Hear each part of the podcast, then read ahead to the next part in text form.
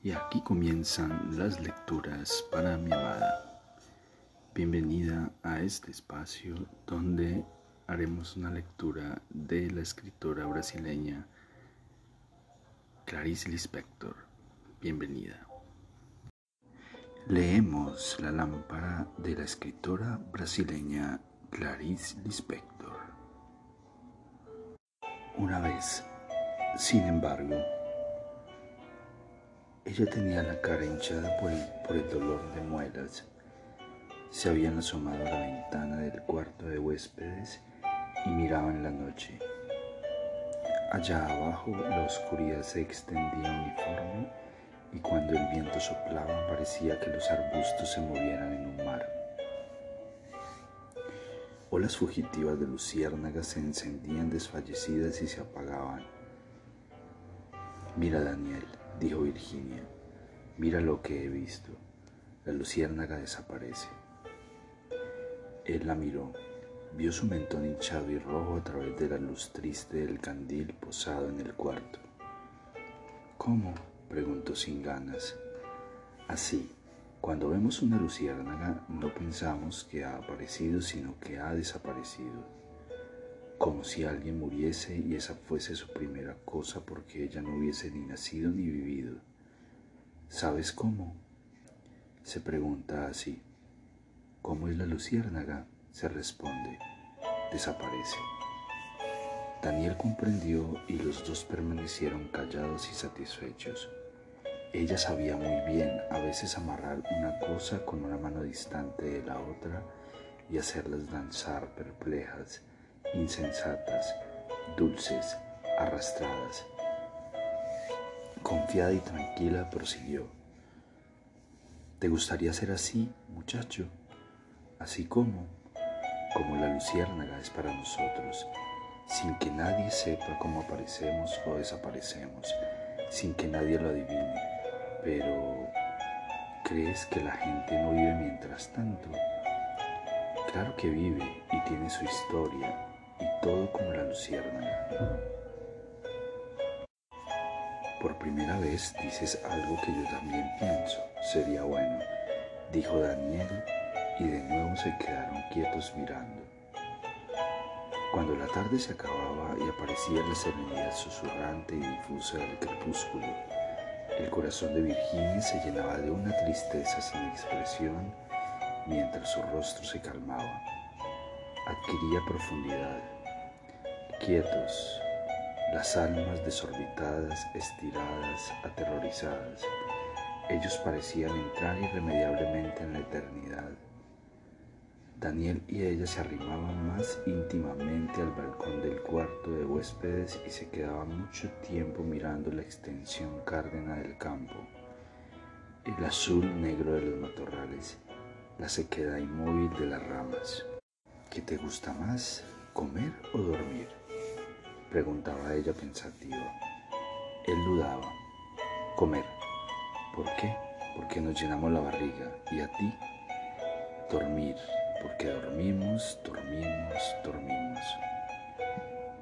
Un viento frío nacía del suelo y hacía que las plantas pequeñas oliesen mezcladas con la tierra aún caliente, aunque el día hubiese sido alegre y ocupado. Parecía comenzar entonces de nuevo. Yo quisiera tener una vida extraña y triste, ¿sabes? Decía Virginia. Había un deslizamiento imposible en su verdad. Ella era como su propio error. Se sentía extraña y preciosa, tan voluptuosamente dubitativa y extraña como si hoy fuese el día de mañana. Y no sabía corregirse. Dejaba que cada mañana su error renaciese por un impulso que se equilibraba con una fatalidad imponderable. Pues yo quisiera poder decir lo que pienso. El mundo se quedaría impresionado, decía Daniel, si pudiese. Pero no debería ser tan difícil ser capaz. Terminaba desesperado. Yo no quiero dormir sola, tengo miedo. La hora de ir a la cama todavía está lejos, respondía él más tranquilo y seco. Es como si estuviese cerca. Él sabía que ella pedía auxilio, con una horrible bondad, como si sintiese pena de sí mismo, no hacía esperar a su hermana, pues me quedaré leyendo con el candil en la escalera. Él a veces la empujaba de una manera brutal, en un juego que le dejaba la sensación penosa y sorprendente de que estaba siendo odiada. Pero era solo su fuerza. Los juegos con Daniel siempre la cansaban porque ella debía tener cuidado de no desagradarle. Se volvían demasiado sutiles y Daniel era riguroso. No admitía ni un tropiezo.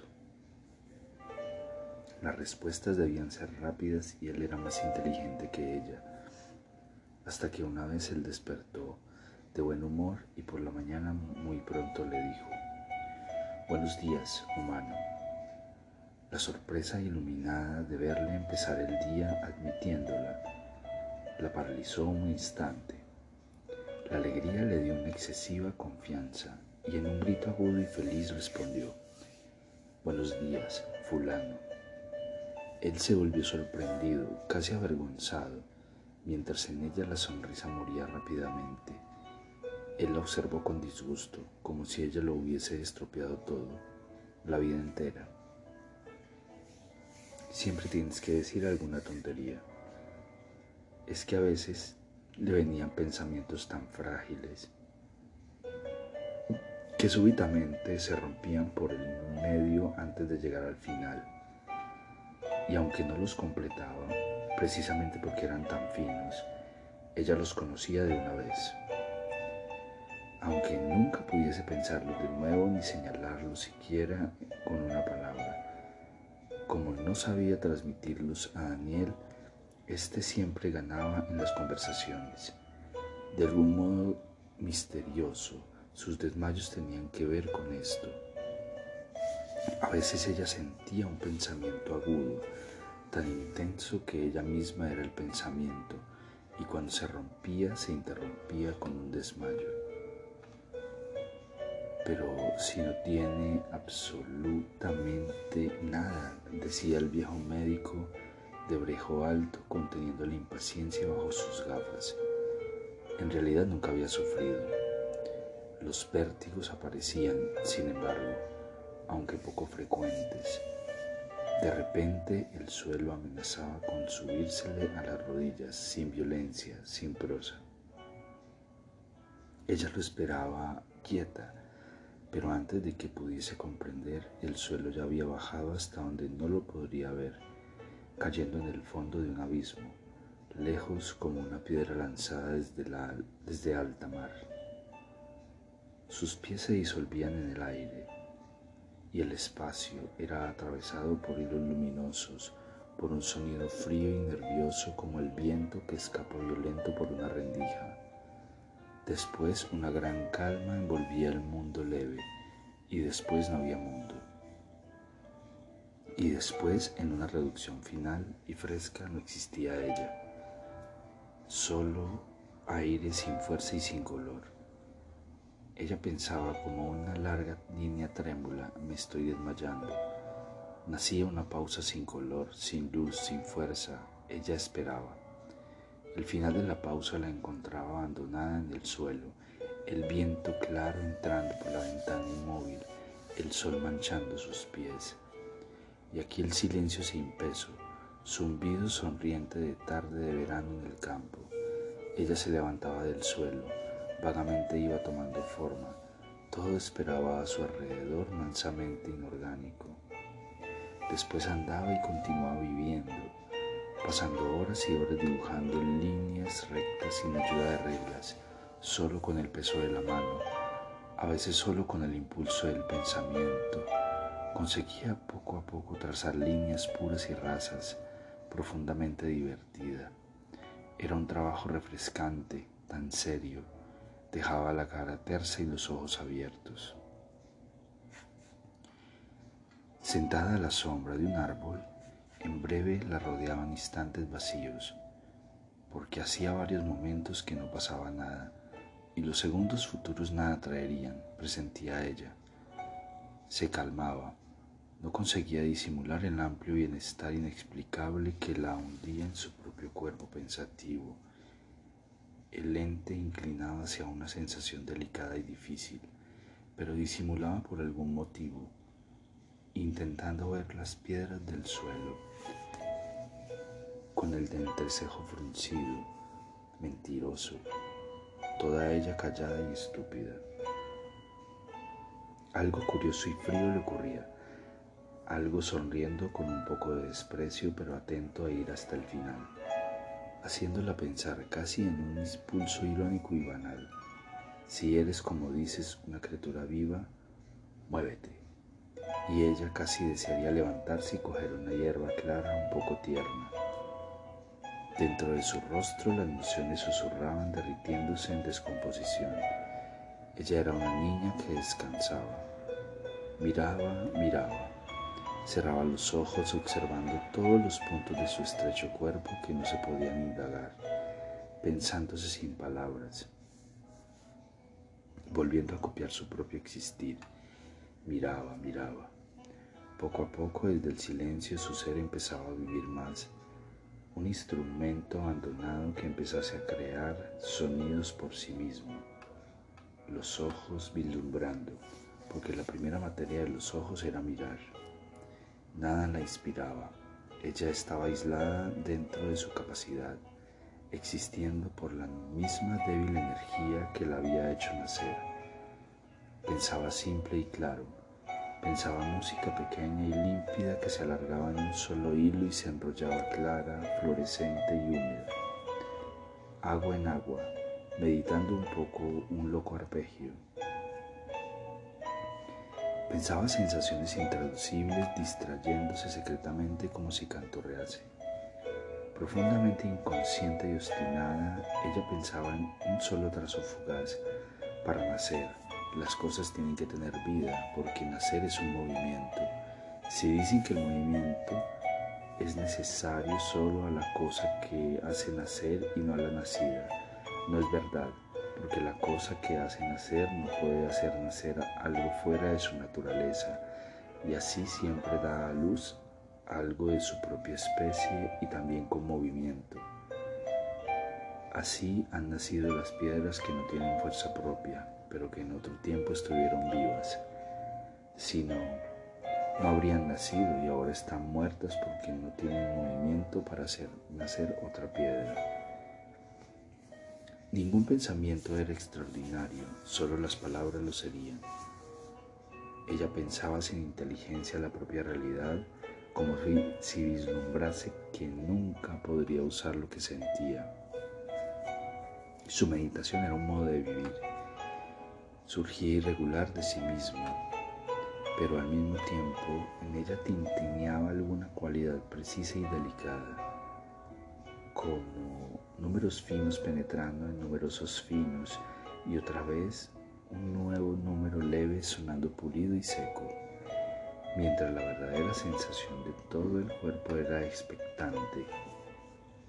Y al final algo sucedía tan distante, ah, tan distante y tal vez reducido a un sí, que ella se cansaba aniquilada, pensando ahora en, en palabras, estoy muy, muy cansada, ¿sabes? Vete, vete, murmuraba con cierta ansia, algo profundamente saciado y ya sabido de su cuerpo. ¿Pero a dónde? El viento, el viento soplaba, solo, quieta y a la escucha, como vuelta hacia el norte o hacia el oeste, hacia el este. Ella parecía dirigirse a algo verdadero a través de la gran formación incesante de mínimos acontecimientos muertos, guiando la delicadeza del ser hacia un sentimiento casi exterior como si tocando la tierra con dos pies descalzos y atentos sintiese un gran inaccesible, un agua inaccesible fluyendo, superando grandes distancias, dándose, dándose solo una dirección inmóvil, sincera, pero no conseguía ser completamente aspirada, como si fuera por su propia culpa. Se ayudaba sintiendo una vaga noción de viaje, del día de ir a la ciudad con Daniel, un poco de hambre y de cansancio. Apenas tocaba el almuerzo. A veces casi se acercaba a un pensamiento, pero nunca lo alcanzaba aunque todo a su alrededor le soplase su comienzo. Miraba con extrañeza el espacio sin misterio. La brisa levantaba en su piel escalofríos de comprensión. Un instante penetraba en el silencio buscando en su interior un hilo al que, al que prenderse. Y si un pájaro volaba o el grito de un ave surgía del matorral cercano, un torbellino frío la envolvía. El viento arremolinaba hojas secas y polvo, vagos inicios inacabados en un remolino de ella y de lo que ya no era ella. Había llegado el momento de dejar subir hasta los últimos nervios la ola que se formaba más acá de su debilidad y que podría morir de su propio impulso, de partícula partícula. No obstante, el pensamiento indistinto fue descendiendo violentamente mudo hasta abrirse en el centro del cuerpo, en los labios, completo, perfecto incomprensible, de tan libre como era de su formación. Necesito comer. Se apoderó entonces de ella una dulzura, solo que, solo posada sobre su ser, podría caminar hacia adelante sin ser empujada, sin ser llamada, andando simplemente porque moverse era la cualidad de su cuerpo. Era la impresión y el estómago se ahondaba alegre, hambriento, pero siguió sentada. Parecía no saber levantarse y dominarse realmente. Le faltaba angustiosamente un sentido. Se alargaba hacia la distancia como si poco a poco pudiese perder la forma. Pretendía oír las voces y los ruidos del caserón y se inclinaba para distinguirlos. Se apoyaba de nuevo en el árbol. Se frotaba uno de los pies lleno de de polvo. Superaba la comprensión y por una especie de esfuerzo irreprimible alcanzaba la incomprensión como un descubrimiento. Ya inquieta, inmóvil, la realidad parecía perturbarla. Pensaba con la voz floja de la madre, estoy nerviosa. Con una aprensión sin dulzura vibraba áridamente en la inmovilidad caprichosa e histérica hasta que se rompía la cuerda más tensa, como si una presencia abandonase su cuerpo y ella se quedase en el lado interior de su existencia normal, empujada, extraordinariamente indiferente y ya sin mucha hambre. Lo olvidaba todo para siempre, como quien es olvidada. Y aquí terminan las lecturas para mi amada. Espero este capítulo haya sido de tu agrado. Te amo, te amo con todo mi ser, todo mi corazón.